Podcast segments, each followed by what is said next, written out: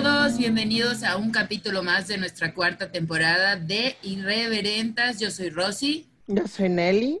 Y yo, Nerea. Y hoy vamos a hablar de un tema que no estábamos muy seguras, o sea, estábamos buscando cómo decirlo. Bueno, Nelly no, porque Nelly se sabe todas las palabras que existen en el idioma español.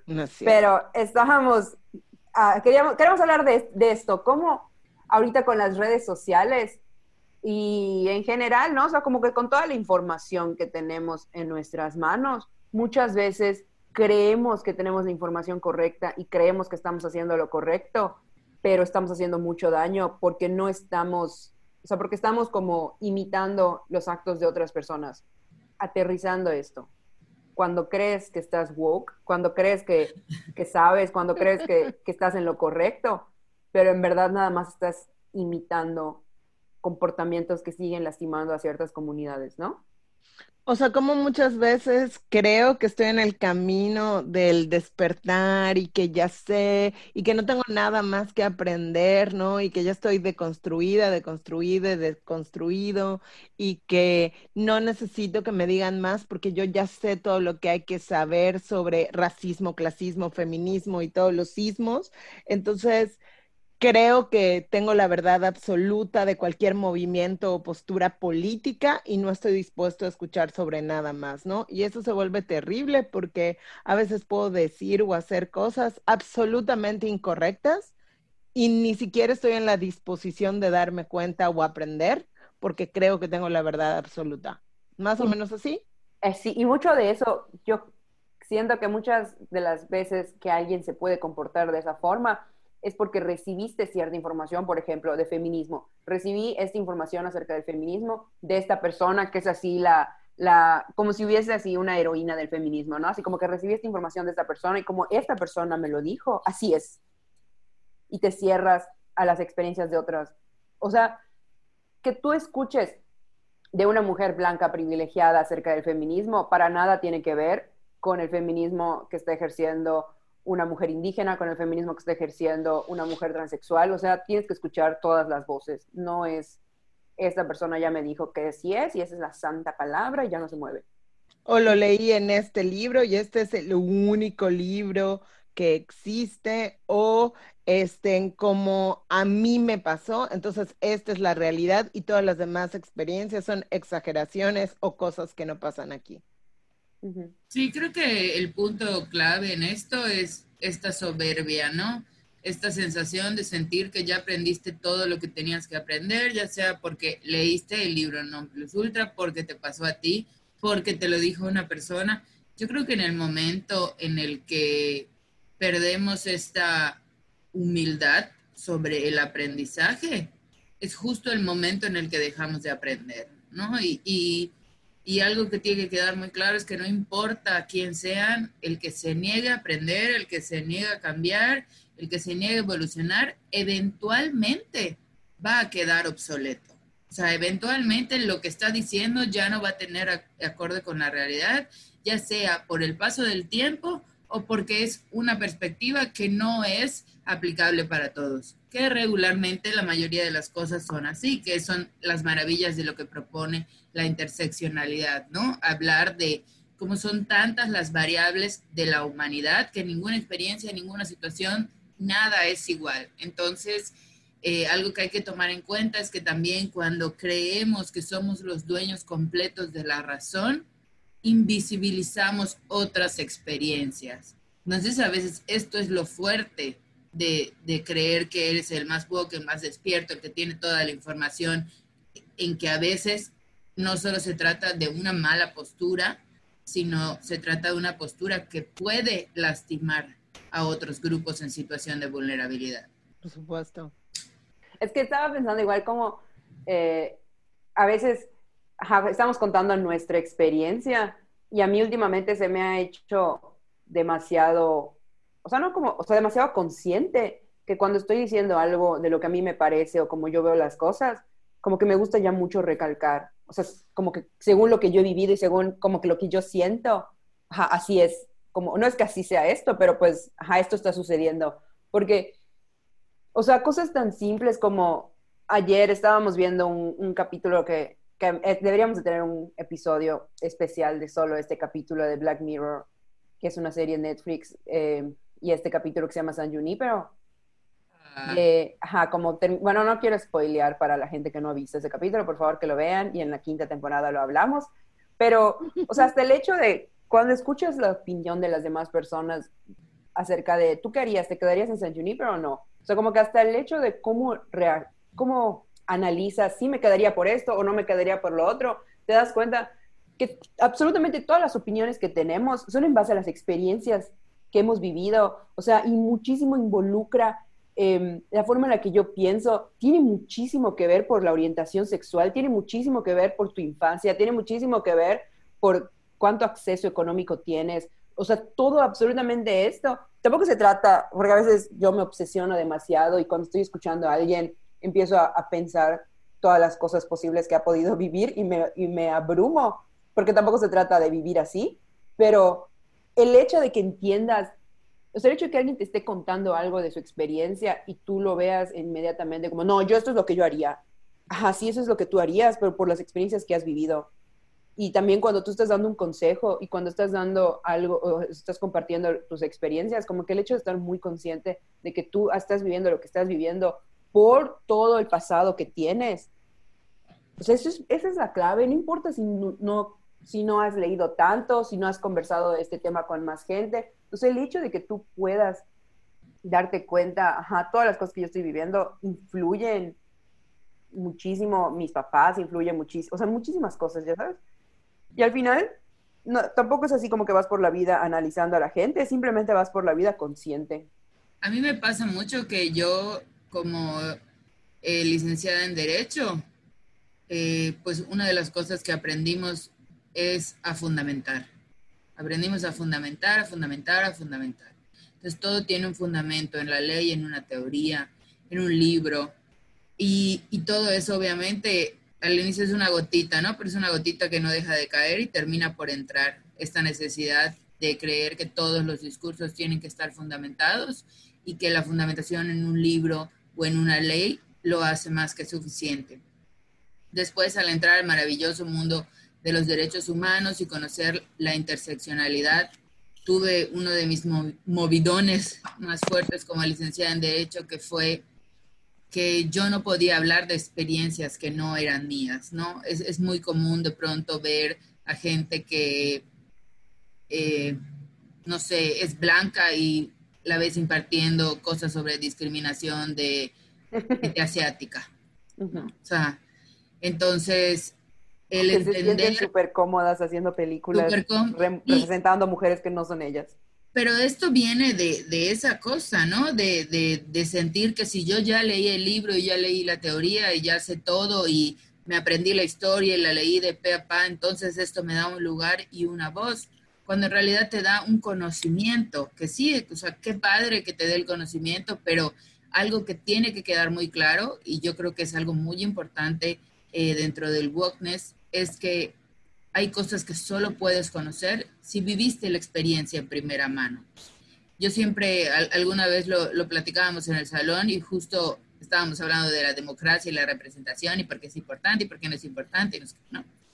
Y, esta idea de no pensar que todas nuestras autoridades tienen que tener cuatro doctorados en Harvard y así.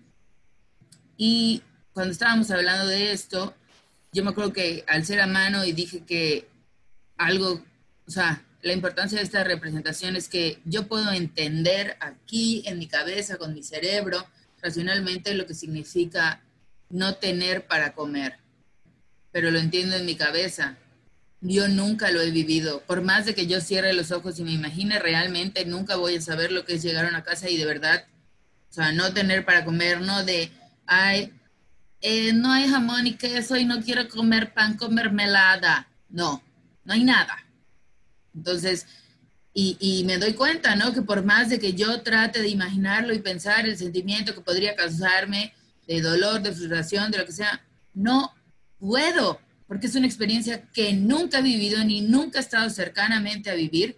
Y es ahí cuando me doy cuenta que entonces ni siquiera mi mirada es la mirada adecuada, ¿no? Porque lo veo desde unos ojos completamente privilegiados. Y, es la cosa, o sea, yo no puedo hablar de las experiencias de los otros, no importa cuánta teoría haya leído. Que a veces eso es algo que, que tiene que quedar claro. Yo siento que la educación y la información en los libros no se tratan para tener soberbia, sino para adquirir conocimientos que te permitan adquirir otros conocimientos, ¿no? Que te permitan tener una mirada un poquito más abierta. Igual mucho, mucho, o sea que hemos hablado en otros episodios, capítulos, que realmente no necesitas de una teoría. Bueno, no sé si lo hemos hablado en otros capítulos, pero yo siempre me la vivo hablando de esto, que no necesitamos de una teoría para simplemente ser buenas personas. O sea, no necesitas que alguien te explique porque es una injusticia tal cosa. Cuando es, o sea, es humano que estás viendo que algo es una injusticia. No.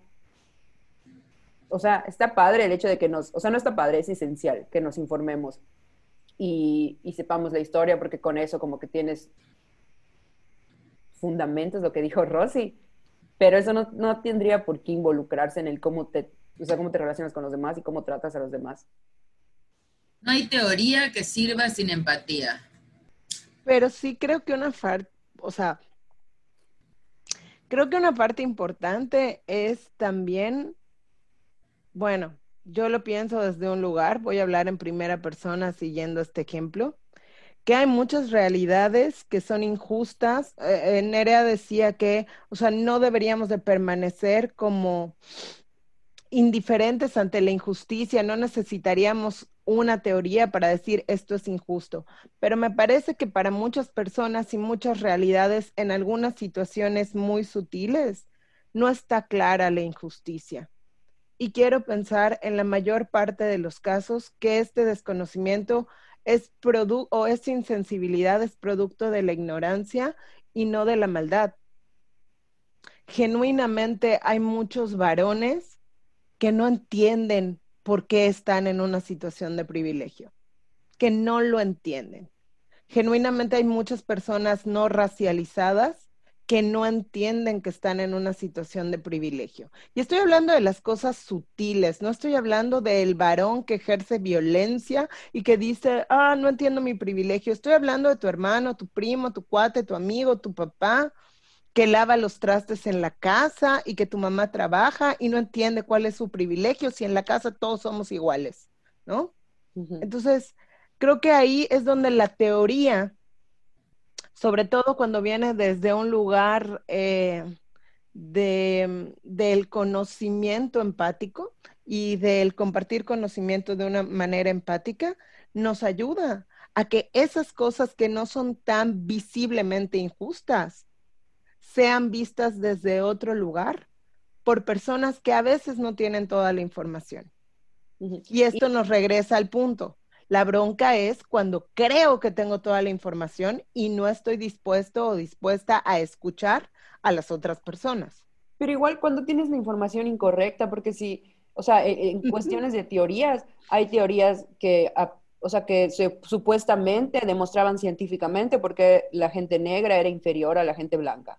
Entonces, o sea, al final del día, ¿quiénes tienen el poder de crear teorías?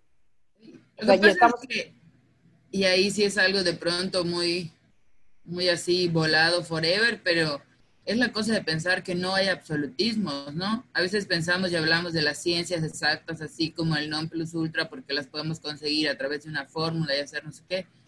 Y hay que darnos cuenta que ciertas ciencias exactas, como justo podría ser al hablar de la biología o bla, bla, bla, o ciencias duras, no sé, este, pues es, fueron interpretadas desde la mirada de gente que tenía contextos y privilegios y, y que, y que no, no era su interés, ¿no? O sea, quizás no era su interés verlo desde ese lugar, pero no tenía otros ojos. Su experiencia no podía darle otros ojos y no tenía la capacidad de tener otra mirada, que es lo que dice Nelly, ¿no? Que muchas veces no viene desde un lugar de la maldad, sino que el privilegio cega. ¿Y esto por qué pasa? Porque, pues si yo estoy cómodo, es como que yo estoy acostada en una cama que está cómoda y se siente deliciosa. ¿Por qué me voy a parar? ¿Por qué me voy a parar? O sea, y entonces cuando tú llegas y me digas, no, pero es que el lugar en el que yo duermo está súper incómodo, yo te voy a decir, pero, o sea, no entiendo a qué te refieres si estas camas que nos dieron son súper cómodas y tú, no, o sea, pero yo no tengo la misma cama. No, si todos tenemos la misma cama, solo que tú te estás acostando mal. te estás acostando mal porque quieres. Exacto. Y si trabajas mucho vas a poder conseguir una cama igual a la mía, porque trabajando y echándole ganas, chingándole duro, podemos conseguir tener la misma cama. No importa que a mí me la regalaron mis papás. Qué fort, qué fort. Pero regresando a lo que Nelly estaba diciendo, específicamente de los hombres que se les hace muy difícil eh, empatizar o entender cuál es su privilegio. Hace, antes de que comencemos a, grabar, estábamos conversando acerca de esto, ¿no? Acerca del fenómeno. ¿Cómo le llamaste? Ah, bueno, el fenómeno Barney Stinson de How I Met Your Mother. O sea, es una teoría nueva que se está creando en este episodio. Mientras Nelly habla, yo lo documento para sacar el libro oficial. Porque estábamos hablando, ¿no? De, creo que todas y todos conocemos a un vato así, un womanizer, alguien machín que se jacta de tener estas relaciones cosificadoras con mujeres, de ser un conquistador, y de repente se casa y de repente tiene una hija y apenas tiene una hija, su concepción sobre las mujeres se transforma porque ahora tiene una hija y ya no puede ver a las mujeres como objetos, ¿no? Y Rosy mencionaba que le parecía que esa postura era como una postura como poser, que te duraba tres días porque alguien no puede cambiar esos patrones de un día para otro sin un trabajo mucho más profundo, ¿no? Pero al menos es este cambio discursivo de todas las mujeres son para mi consumo a nadie toque a mi hija, ¿no? Entonces... Pero además que e-, esa idea de nadie toque a mi hija en realidad viene desde un lugar súper machista, porque es su hija y es suya y eso es lo que le preocupa. Porque si no fuera su hija, y su attachment, o sea, antes no le preocupó, todas esas mujeres eran mujeres como su hija y en ese momento le daba igual, ¿no? Que es una de las cosas que a mí me pasa mucho de pronto cuando empiezan todos estos cursos para los abogados de perspectiva de género o de acercamiento a la comunidad LGBTIQ para no hacer discriminación y es muy importante no discriminar y hacer qué. Yo siempre he dicho que algo muy importante es que muchas veces se nos venden estos temas como si fueran una herramienta. Y esto no es una herramienta, o sea, eh, la equidad de género, la no discriminación, el respeto a los derechos de los otros, no es un chip que puedas quitarte y ponerte. Lo que realmente esos cursos deberían estar buscando, y es lo que debería ser en realidad, y eso es uno de los problemas de la wokeness, no son herramientas para no cagarla, herramientas para no discriminar, herramientas. No, no, no, no. O sea, eso te puede servir inicialmente y te puede funcionar como una guía, pero realmente el cambio tiene que venir desde la manera en que miras la vida. En el momento en el que la equidad de género forma parte de ti, la mirada no vuelve a ser la misma y muchas veces te gustaría que fuera un chip que se quitara y se poniera, porque a veces poniera y se pusiera, porque a veces estás harta y estás cansada y ya no lo quieres ver desde ahí, ya no quieres volver a ver discriminación racial ni discriminación por orientación o identidad sexual y no puedes. O sea, las, los acercamientos, y eso es algo que tiene que quedar muy claro en esta era postmoderna, que les encanta decirnos que somos una generación de cristal y que nos molestan sus comentarios, pero creen que sus comentarios nos molestan porque están fuera de lugar por esta incapacidad de ver que la mirada es la que tiene que cambiar. O sea, yo no quiero que aprendas de esto como una herramienta porque a veces cuando me haces algo me duele mi corazón. O sea, no soy yo. Y no es que eres tú el que tiene que intentar la discriminación. Si tú no crees de fondo que algo tiene que cambiar por completo, que no tienen, que al final aporta, pero en el fondo no tiene nada que ver con el uso de tus palabras y con tus chistes de tres pesos pendejos, sino con que todo esto forma parte de un sistema que claramente deja en situaciones de desigualdad a los otros y aceptar que probablemente en otras situaciones que no me traspasen, yo he formado parte de esta discriminación sistemática.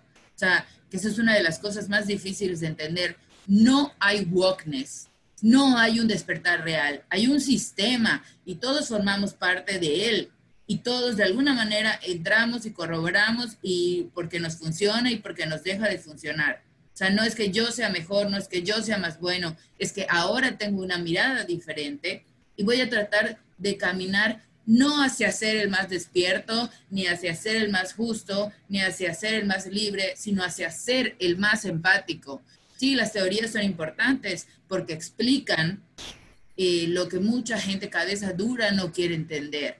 Pero la cosa es que si yo vivo una vida en la que yo creo que no es suficiente que una persona me diga, esto que estás haciendo me lastima, esto que estás haciendo me vulnera, ni siquiera es suficiente para cuestionármelo. No estoy diciendo que cada vez que alguien lo diga va a ser verdad, pero que ni siquiera te mueva ver a alguien en una situación así y preguntarte qué pasa.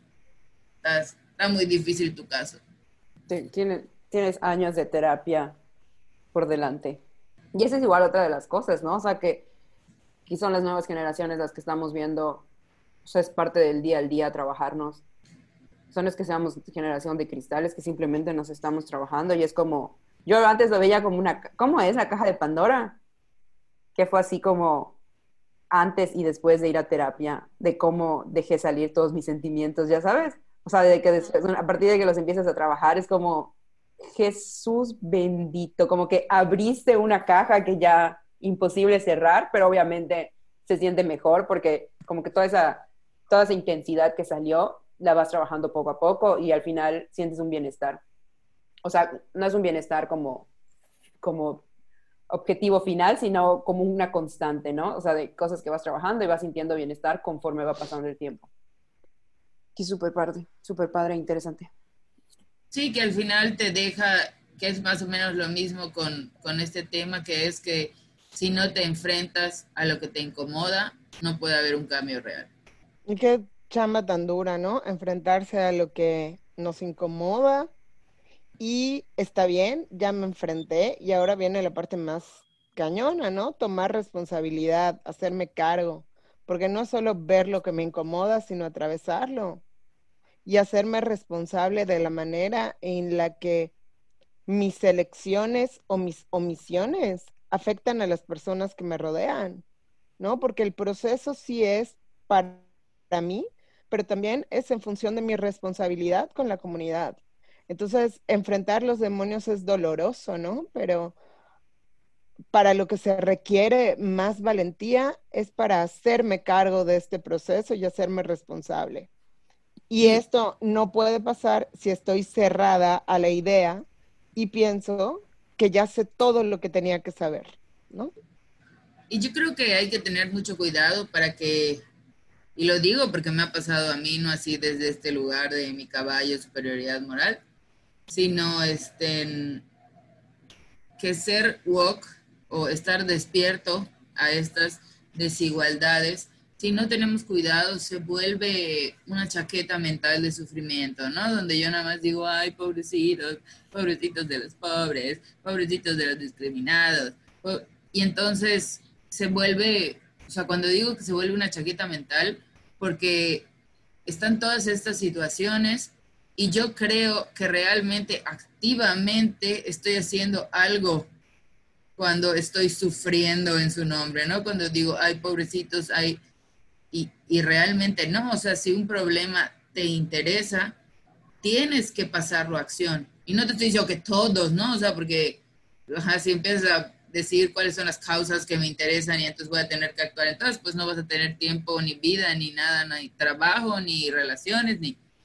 Pero, pero sí hay que tener mucho cuidado que, o sea, no, no sirve de mucho y no cambia y no tiene realmente un impacto en el sistema que yo simplemente abra los ojos por eso, ¿no? O sea, tengo que abrir los ojos para darme cuenta que en ciertas situaciones yo puedo ser un factor de cambio. No tengo que ser un factor de cambio, ni tengo que ser un factor de cambio todo el tiempo, porque tampoco somos superhéroes, ¿no? Pero sí darnos cuenta que cuando nada más abro los ojos para decir, ay, pobrecito, no, no, no está cambiando, o sea, no está cambiando mucho de lo que está pasando. y no está siendo, y realmente no, entonces no está siendo tan diferente a quien tiene cerrados los ojos. Incluso pensaría yo que podría ser un poco más cruel, ¿no? Tener los ojos abiertos, ya verlo de frente y de todas maneras no hacer nada. O sea, regresando un poco a la cultura de la cancelación, que no sé si iba a salir antes o después que esto, pero ya habíamos, o sea, como que las tres tenemos bastante claro que la cultura de la cancelación es algo que está un poco, o sea, está bastante maleado, si es, no, tal vez no es la palabra correcta, pero se está usando de forma irresponsable y que al final del día, pues es algo que tiene mucho que ver con elegir, ¿no? Como que igual hasta cierto privilegio de a quienes cancelamos, quienes no, quienes se siguen beneficiando a pesar de que hicieron algo mal, porque la cancelación los beneficia para no hacerse responsables, etcétera, etcétera. Y mucho de lo que igual ahorita que estamos hablando de, sí, es que me siento súper woke, ¿no? O sea, me siento como súper eh, informada acerca de dónde poner mi dinero, acerca de qué hacer, acerca de quién hablar, acerca de esto y lo otro. Pero luego cuando no tienes información correcta, igual es un arma de doble filo el decir, las nuevas, hablando de, las, de, nosotros como generación, que estamos muy conscientes, ¿no? Que Amazon es una, un monstruo capitalista espantoso y vamos a, cancelarlo. Y han habido varias veces que decimos durante todo este día que nadie compre en Amazon o mejor que ya poco a poco nadie vaya comprando en Amazon por X o Y, ¿no? Y así muchas empresas muy grandes, eh, como que con, con, con cerrar nuestra cartera hacia ellas, pues les hacemos saber que estamos en descontento. Y a mí una de las cosas que, que me ha causado así como impacto es igual que como ves que en redes sociales la gente está diciendo pendejada y media, no confirmas que las pendejadas que están diciendo sean real o no. Y a mí algo que me causó mucho shock de darme cuenta como, ¿por qué estamos viviendo, o sea, por qué estamos actuando como todos los demás en redes sociales están actuando cuando en verdad lo que deberíamos hacer es lo que siempre, o sea, bueno, siempre repito esto porque es lo que creo fielmente, que es no importa qué están haciendo los demás, siempre cuestionar qué estás haciendo tú y por qué estás haciendo tú lo que estás haciendo. A pesar de que se vea maravilloso todo lo que los demás están haciendo y quieras formar parte de ese movimiento, ok, pero antes de entrar, cuestionate por qué quieres entrar, qué es lo que te estamos, o sea, cuestionate todo, ¿no? Y, llegando al punto de una señora en, aquí en donde nosotros vivimos, eh, una señora que, que, por años su familia ha, ha el proceso del mixtamal, ha hecho las tortillas, ya ha hecho... Mixtamalizado. Mixtamalizado, ven, ya sé cómo se dice. Mixtamalizado y ha hecho todo este proceso súper artesanal para hacer tortillas y, que de hecho creo que nos está escuchando, porque ya dijo que escucha nuestro podcast, así que hola. Pero a mí hola, saludos. A mí una de las cosas que, o sea, es, es, este ejemplo en particular, ¿no? Está esta señora que por una generación atrás se, creó esta empresa familiar en donde hacían la tortilla, donde de forma tradicional y respetando muchísimo a las mujeres que están detrás de este proceso artesanal de crear tortillas a mano y devolverla después un molino y de hacer y, de distribuir tortillas. O sea, hay todo, hay muchísimo amor puesto en esto artesanal y todo ese trabajo les ha llevado a poder vender estas tortillas a un lugar tan como prestigiado como lo es Costco, que, o sea, no importa dónde nos escuches eh, del podcast, como que muchos sabemos qué es Costco, ¿no? Y como que qué es llegar a Costco y lo que representa y calidad y, y etcétera, porque no cualquiera puede entrar y vender ahí sus cosas, ¿no? Entonces, como que el hecho de que esta mujer llegue hasta Costco y pueda vender sus productos artesanales desde donde respetan y desde donde el las mujeres, las mujeres indígenas están, siguen trabajando durante, o sea, como en todo este proceso y lo que sea. Bueno, la noticia salió, ¿no? O sea, como que llevan muchos años vendiendo en Costco y de repente la noticia se hizo viral de que se vendían estas tortillas en Costco de Mérida. Y los comentarios de gente diciendo así como, no hay que comprarle, luego son esos gringos que vienen a robarnos nuestras tradiciones. Y es como, ¿qué tienes en la cabeza para inmediatamente tirar mierda? O sea, de verdad, ¿por qué no tienes dos segundos de tu tiempo para investigar quién demonios está, quién demonios está produciendo estas tortillas, cómo las están produciendo? O sea, ¿por qué, ¿por qué lo inmediato siempre tiene que ser guerra, odio, ya sabes? O sea, ¿por qué, ¿por qué tiene que ser nuestra reacción? Y una amiga me decía, sí, pero es que tal vez porque Costco como es muy, muy gringo, o sea, pues como que te da la idea, ¿no? De que todo lo que está ahí es gringo. Pero no necesariamente, y aparte yo siento que es mucho malinchismo de decir algo que tiene calidad no puede ser mexicano. ya sabes, o sea, inmediatamente, esa cosa que, o sea, y no todas las personas pensamos así, evidentemente, y gracias a todas las diosas, pero mucho tiene que ver, o sea, muchas personas es como, esto que tiene calidad, puto es alemán, esto que tiene calidad es gringo, esto que tiene calidad, o sea, no piensas esto que tiene calidad está hecho por manos indígenas de México, ya sabes, o sea, y, y mucho... Creo que algo que puede ver ahí, más que malinchismo, vamos a pensar que el malinchismo sea la cosa como de cierto sector poblacional, pero creo que el sector poblacional que se mm, pondría en el lado de lo woke, lo que pensaría es que Costco no necesariamente es una empresa que a nivel mundial se caracteriza por ser una empresa que trate con eh, cuidado y respeto a sus empleados, estaría más, lado de, más del lado de las empresas capitalistas, explotadoras, y sería como, como algo artesanal termina formando parte de este sistema de explotación, seguramente se está haciendo por manos de mujeres indígenas explotadas. O sea, creo que por ahí va el pensamiento. Y creo que si es cierto, ¿no? Si no me pongo a investigar que esta es una empresa que lleva tanto tiempo en Yucatán, que llevan años empleando a mujeres indígenas y dándoles un trato justo, pues no se vale que, que yo lo analice desde ahí, pero creo que hacer este brinco semántico no es muy desacertado en la mayoría de los casos. ¿Me explico? Porque muchas veces la realidad sí es así como cuando vemos estos casos de las chicas que este, meten sus diseños artesanales maravillosos que en realidad se están robando tejidos de mujeres indígenas, ¿no? Entonces... Pero ahí estás viendo la cara de la mujer blanca beneficiándose, o sea, como que ahí está muy en tu cara. Sí, sí, yo sé, solo quiero, ya sabes, como haciendo este trabajo de, de ser empático con la persona que salta, molesta, entiendo de dónde viene ese enojo porque estamos acostumbrados a que la explotación sea una práctica común, ¿no? Entonces, eh, sí es necesario que investiguemos, como tú decías, antes de soltar odio, que el odio no sea siempre la primera respuesta, sino que sea la investigación, la empatía, el entender, el conocer procesos. Pero pero creo que sí hay mucha esta reacción de si está de moda odiar esto, voy a odiarlo aún sin conocimiento de causa, ¿no? Que es lo que creo que tratado de ejemplificar. O sea, esta manera de, ok, está de moda odiar esta tienda, vamos a odiarla a todos porque algo habrá hecho, aunque yo no sepa qué es.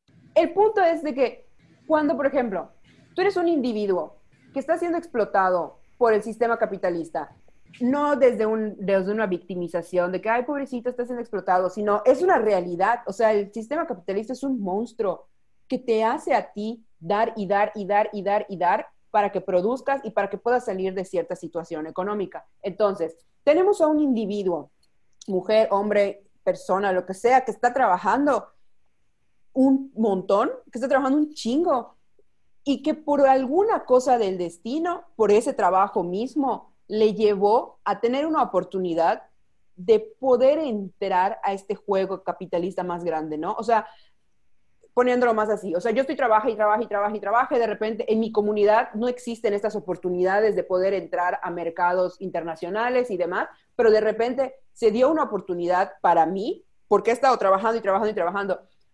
Agarro esta oportunidad y la misma comunidad me lanza piedras porque ya, ya formo parte de este sistema capitalista que explota gente.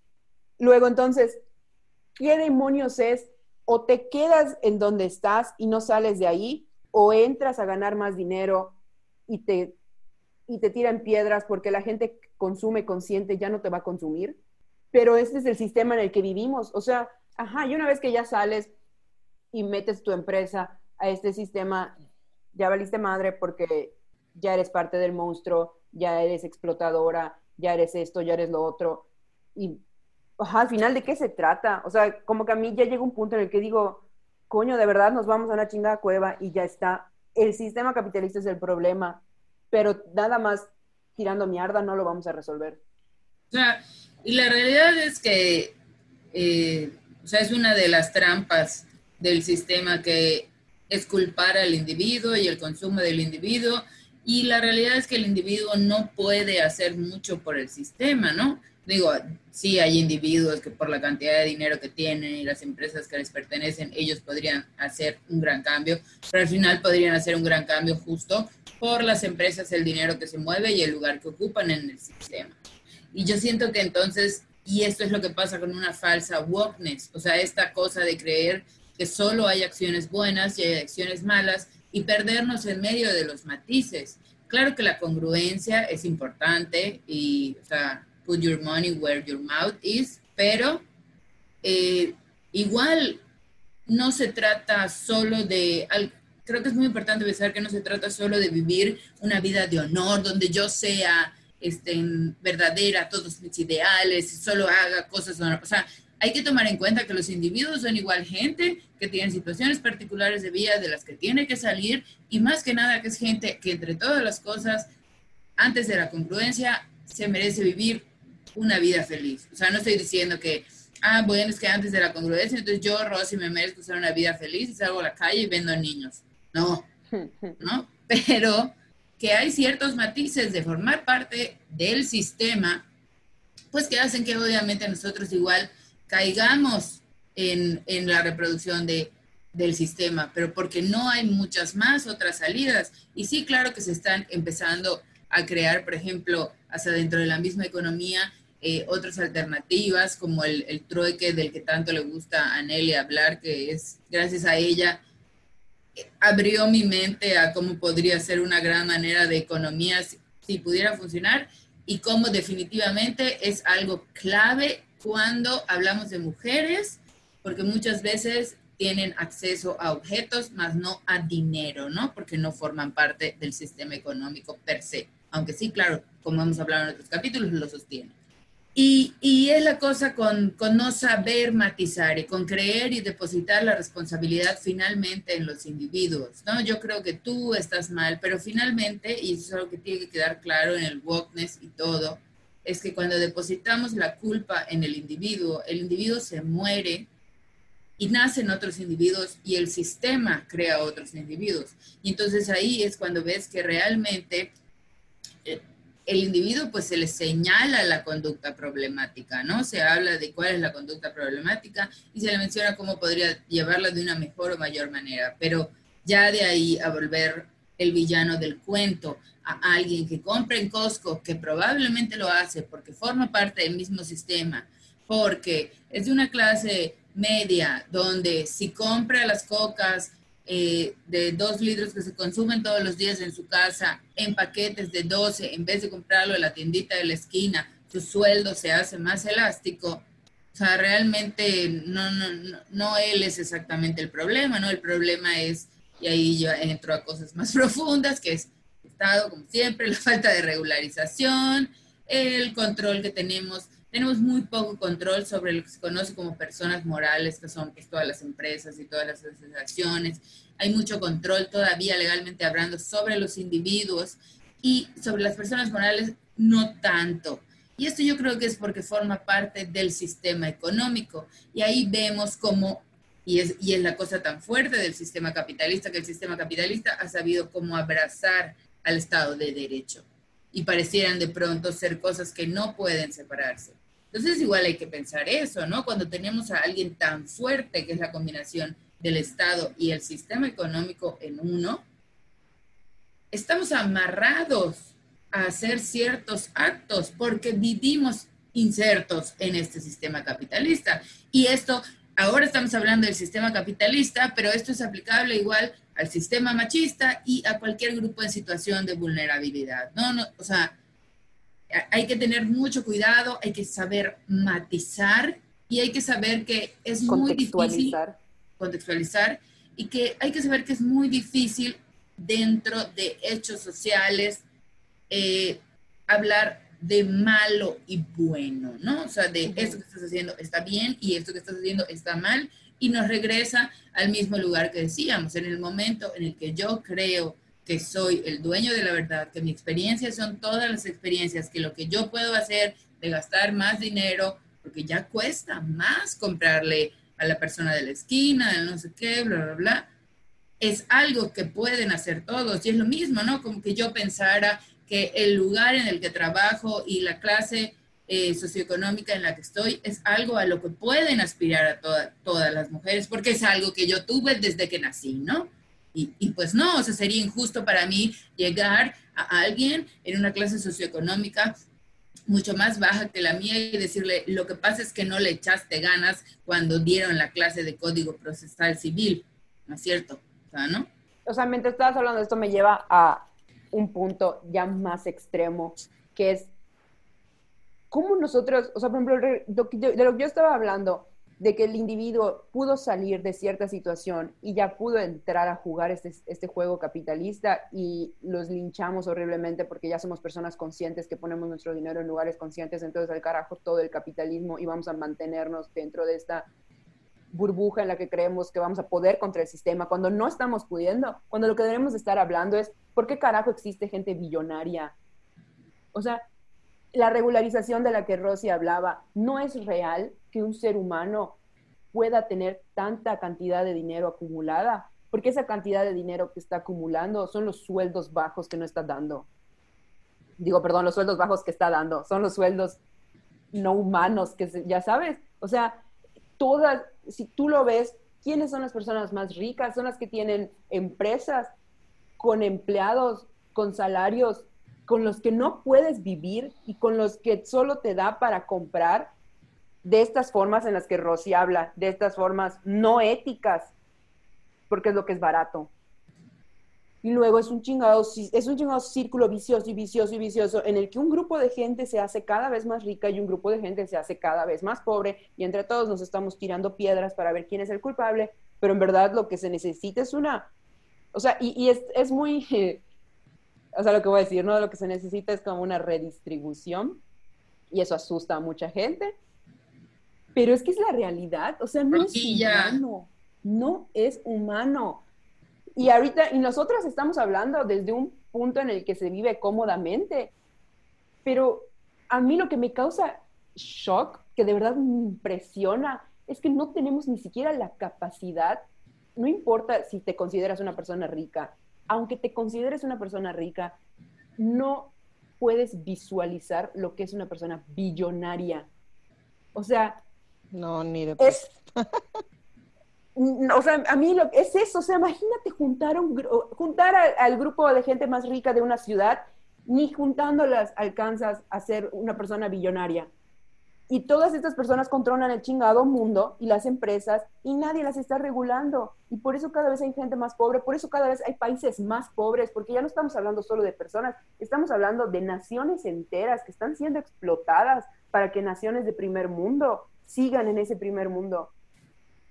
Y no le veo fin, al menos en nuestras generaciones, no le veo fin a esto. Entonces, en vez de estarnos apedreando de que, ah, esta, que si es consciente o no, nos deberíamos apoyar en comunidad, o sea, porque no se trata solo de lanzar odio, se trata el, el estar, el poner tu dinero en donde está tu boca y porque eres una persona consciente y porque consumes conscientemente. De eso se trata, no se trata de hablar mierda, se trata de de verdad apoyar. O sea, y es lo que siento que se está perdiendo. O sea, empezamos a hablar mierda de nuestros, mismas, de, de nuestros mismos negocios locales porque no estamos entendiendo el contexto en el que esta persona ha sacado adelante toda su empresa o no sabemos ni siquiera cómo está tratando a sus empleados, nada más estamos viendo, o no sé, o sea, como, como no involucrarnos y tampoco tirarle mierda al, a la gente que está comprando en lugares que consideramos no éticos, porque son los lugares en donde es económico y donde es conveniente. O sea, si estás trabajando todo el día, es conveniente pararte en estas tiendas que ya sabemos que están en todas las esquinas de México que de repente tienen promociones buenas y es más barato comprarlo ahí a veces que en el mismo súper o que en la tiendita de la esquina. Y es conveniente, ¿por qué? Porque el tiempo es dinero también. O sea, necesitas llegar a tu casa a cocinar, necesitas llegar a tu casa a limpiar, necesitas llegar a diferentes lugares y eso es conveniente y también no porque estás comprando ahí, eres el diablo. Ok. ¿Y qué propuestas tenemos además de no juzgar al individuo?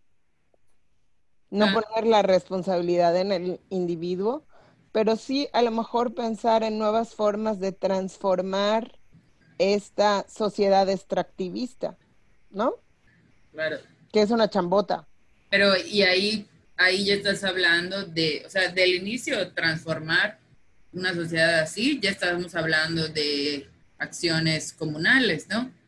Y ahí tocas un punto muy importante, sea, la importancia de la comunidad y que el individuo muy pocas veces en, en individual puede hacer mucho, pero cuando se asocia puede hacer más, que por eso asustan tanto los grupos organizados como pasa con el feminismo, ¿no? Como el feminismo ha ido subiendo, agarrando más auge y parece que cada vez más gente entra, entra, entra y forma parte, más mujeres, no más gente, entra, entra, entra y forma parte y eso, por eso asusta, ¿no? Por eso mueve tanto que, que se formen estas cosas. Pero más que nada, y por ejemplo, directamente relacionado con el tema, es esta cosa de, de creer que entonces el conocimiento que tienes, en vez de servir para accionarte, sirva una vez más para juzgar a alguien desde tu superioridad moral, cuando en cambio el conocimiento que tienes te debería servir para hacer cosas como lo que menciona Nelly, ¿no? O sea, en vez de perder el tiempo eh, juzgando al individuo, pensar cómo podría yo transformar este sistema en el que sea, un sistema político, un sistema machista, un ambiente de la oficina, o sea, en vez de culparnos de uno, uno no, y que, y que mi conocimiento sirva para decir tú malo, tú bueno, tú intermedio, sirva para empezar a crear nuevos mundos, nuevos lugares, nuevas oportunidades, nuevas formas relacionales, tanto económicas como sociales, como personales, o sea. Y de nuevo, volviendo a esta parte de el creer que ya sabes todo y no tienes nada de que aprender. Si creemos que ya sabemos todo, si creemos que nuestra postura es la única, la válida y la verdad absoluta, va a ser muy difícil que yo elija mirar qué cosas pueden ser transformables, porque yo creo que todo lo que se podía hacer ya se hizo, yo creo que todo lo que se podía aprender ya se aprendió, ¿no? Entonces, para transformar la realidad injusta, primero tengo que reconocer que hay una realidad injusta y para poder hacer esto es lo ideal que yo esté abierta a escuchar opiniones, que yo esté abierta a mirar experiencias distintas a la mía y cuestionarme cuando siento que ya llegué a la verdad absoluta. Si ya llegué a la verdad absoluta, probablemente no es la verdad. Entonces, seguirme cuestionando, seguirme preguntando y nutrirme de las experiencias de los demás, estar abierta al diálogo. No hay nada tan peligroso como una persona que cree que lo sabe todo, porque ahí ya no hay la posibilidad ni de dialogar ni de generar una conversación, porque ahí todo se vuelve completamente vertical. Si yo lo sé todo, entonces lo que estoy haciendo es derramar mi saber sobre los demás, pero no estoy intercambiando, no estoy dialogando, no estoy aprendiendo. No lo pudiste haber resumido mejor. Y con esto cerramos nuestro capítulo. Muchísimas gracias por escucharnos una vez más. Ya ven que nuestros eh, ranteos de, de, cuarentena están un poco así, pero, pero estamos haciendo estos capítulos con todo el cariño del mundo y les agradecemos una vez más que nos hayan escuchado. Si quieren compartirnos algo, comentarnos algo, si quieren abonar esta conversación, por favor, háganlo. Ya saben que nos pueden encontrar en nuestras redes sociales, arroba las irreverentas en Twitter, las irreverentas arroba gmail por correo, las irreverentas en Instagram y en Facebook. Estamos muy agradecidas de que sigan aquí con nosotras después de ya tres temporadas una pandemia y varios, eh, varias pausas inesperadas, pero gracias por seguir con nosotras. Eh, les mandamos un beso, yo soy Nelly. Yo Nerea. ay, yo, y yo Rosy. Nos vemos en el próximo capítulo. Bye. ¿Por qué hice adiós con mi mano? ¿Por qué? Carat de podcast.